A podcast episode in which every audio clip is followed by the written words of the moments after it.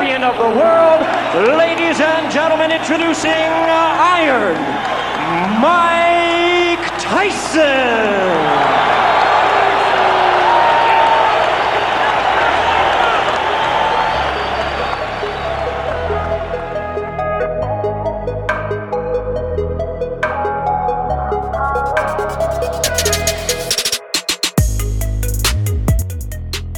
Bienvenidos a un nuevo episodio de Medicast. Soy Amaya Jimeno y este es el podcast sobre salud y prevención donde aprenderéis el valor que tiene la nutrición y el ejercicio físico en vuestra salud.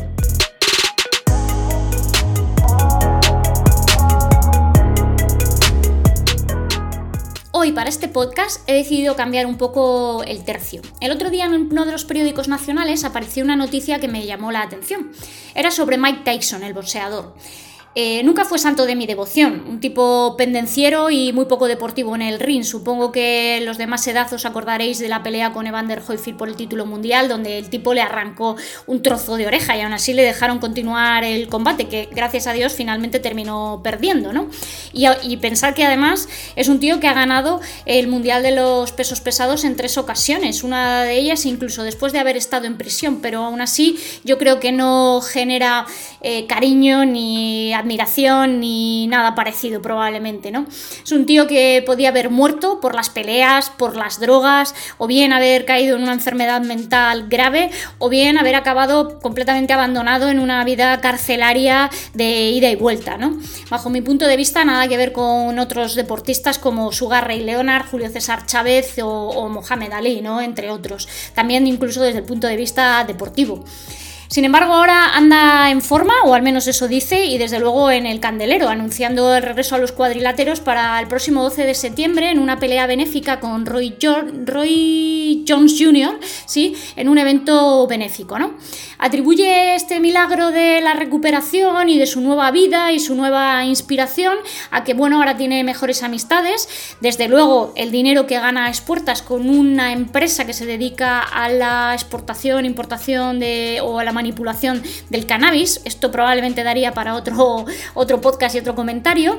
Y principalmente a la adopción de una dieta vegana que viene realizando últimamente. Y aquí obviamente es donde entra el comentario específico nutricional, ¿no? Sabréis también que hay muchos deportistas actuales, también de alto rendimiento, que han adoptado esta forma de alimentación, ¿no? Como por ejemplo las hermanas Williams, Lewis Hamilton es muy famoso también por su colaboración últimamente en este documental tan famoso de Netflix de Game Changers, eh, Novak Djokovic también, o un triatleta de larga distancia como Jan Frodeno. Otros que también son famosos y que realizan unos abordajes nutricionales semejantes o parecidos al vegetarianismo o al veganismo, pero quizá menos estricto, también súper famosos, son Messi y algunos actores. Yo creo que el Zapataki y su marido probablemente también hacen este tipo de abordajes nutricionales. Tom Brady, que también es otro macizo de estos de Hollywood que, que se dedica al vegetarianismo. ¿no? Es imposible saber probablemente hasta qué punto estas personas realmente son veganas o vegetarianas, ¿no? Hay que creer en su palabra. Pero lo que sí que está claro, y aquí es donde viene la recomendación verdaderamente realista, es que seguro que hacen basar su dieta en la ingesta de verduras y vegetales.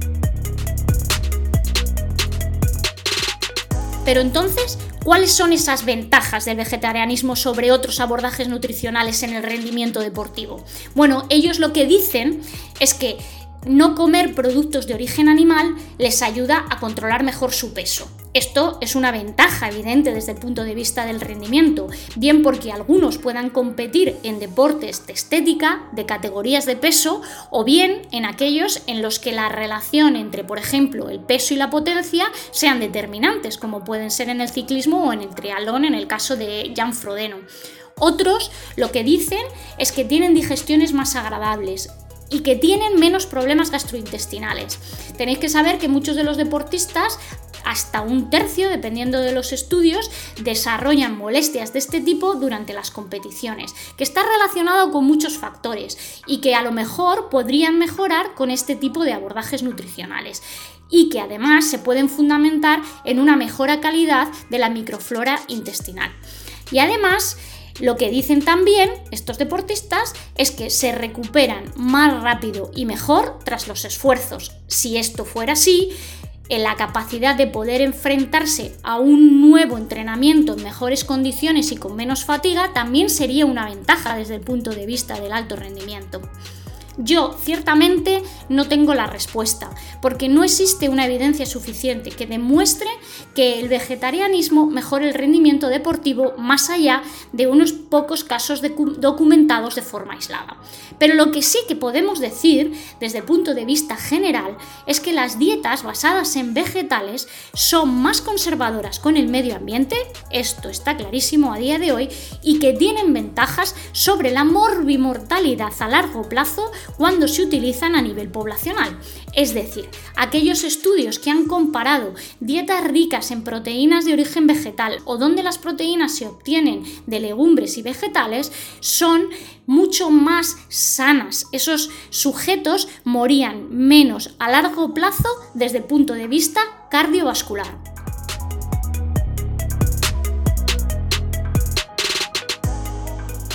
La cuestión está en que, bajo mi punto de vista, el debate no debe radicar en lo que es una elección completamente personal y legítima, que a lo mejor en algunas ocasiones está fundamentada en estas razones de conciencia medioambiental o bien en otras en una actitud proteccionista con los animales que pueden tener muchos de estos deportistas. El problema radica en que los deportistas, tanto amateur como algunos incluso de los profesionales, no tienen control nutricional ni noción alguna sobre alimentación o suplementación y en algunos casos son capaces de llegar incluso a la élite realizando muy pobres elecciones nutricionales, bien ya sean vegetarianas o omnívoras.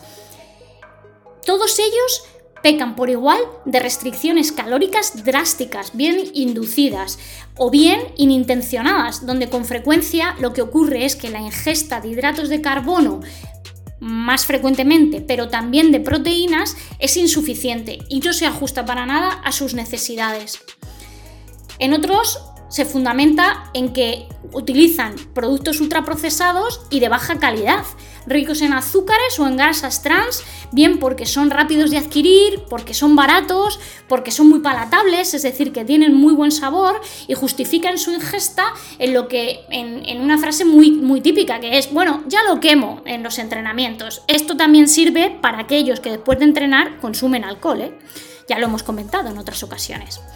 Así que la discusión, más allá de que todos debemos fundamentar nuestra dieta en fruta, vegetales, semillas, cereales enteros, el aceite de oliva y las legumbres, esto lo hablamos en el primer podcast de la serie, están conseguir que nuestros deportistas sean capaces de comer bien, que mantengan una buena relación con la comida y que aprendan los básicos en relación con los macronutrientes, es decir, con las grasas, las proteínas y los hidratos de carbono, y también que aprendan a hidratarse correctamente durante las sesiones y durante las circunstancias de carrera, y por tanto que se mantengan sanos, ya sean vegetarianos, omnívoros o lo que sea. Cualquier dieta vegetariana bien planificada por un profesional médico o nutricionista va a permitir mantener un adecuado rendimiento deportivo, tanto para los amateurs como por supuesto en la élite. Los que tengan elecciones más estrictas, como los veganos, quizá necesiten una supervisión más estrecha, más estrecha especialmente en determinados momentos de la temporada.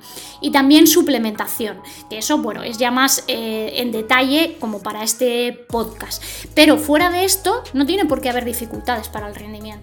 Lo más importante es que la dieta sea equilibrada y esté ajustada individualmente a las necesidades del deportista. Por el contrario, tomar una decisión drástica sin consejo nutricional excesivamente radical va a poner en peligro la salud del deportista y finalmente comprometerá no solo el rendimiento, sino también su propia salud. Esto es lógico. Y ojo con un último consejo. Existe basura ultraprocesada de carácter vegetariano o vegana y hay mucha de esta. Cuidado con aquellos que decidáis cambiar vuestro, vuestra forma de alimentación. Aconsejaros bien por un profesional. No quiero despedirme de este podcast sin hacer una última recomendación a aquellos que sean aficionados del boxeo clásico, como yo, con un libro que se titula La dulce ciencia. Es de A.J. Liebling, donde este señor recupera, o bueno, donde se han recuperado sus comentarios en el que, que, él hacía en el New Yorker sobre el boxeo entre los años 50 y los años 60. Es toda una experiencia costumbrista y están muy bien documentados, ¿no? Si os gusta, lo vais a disfrutar.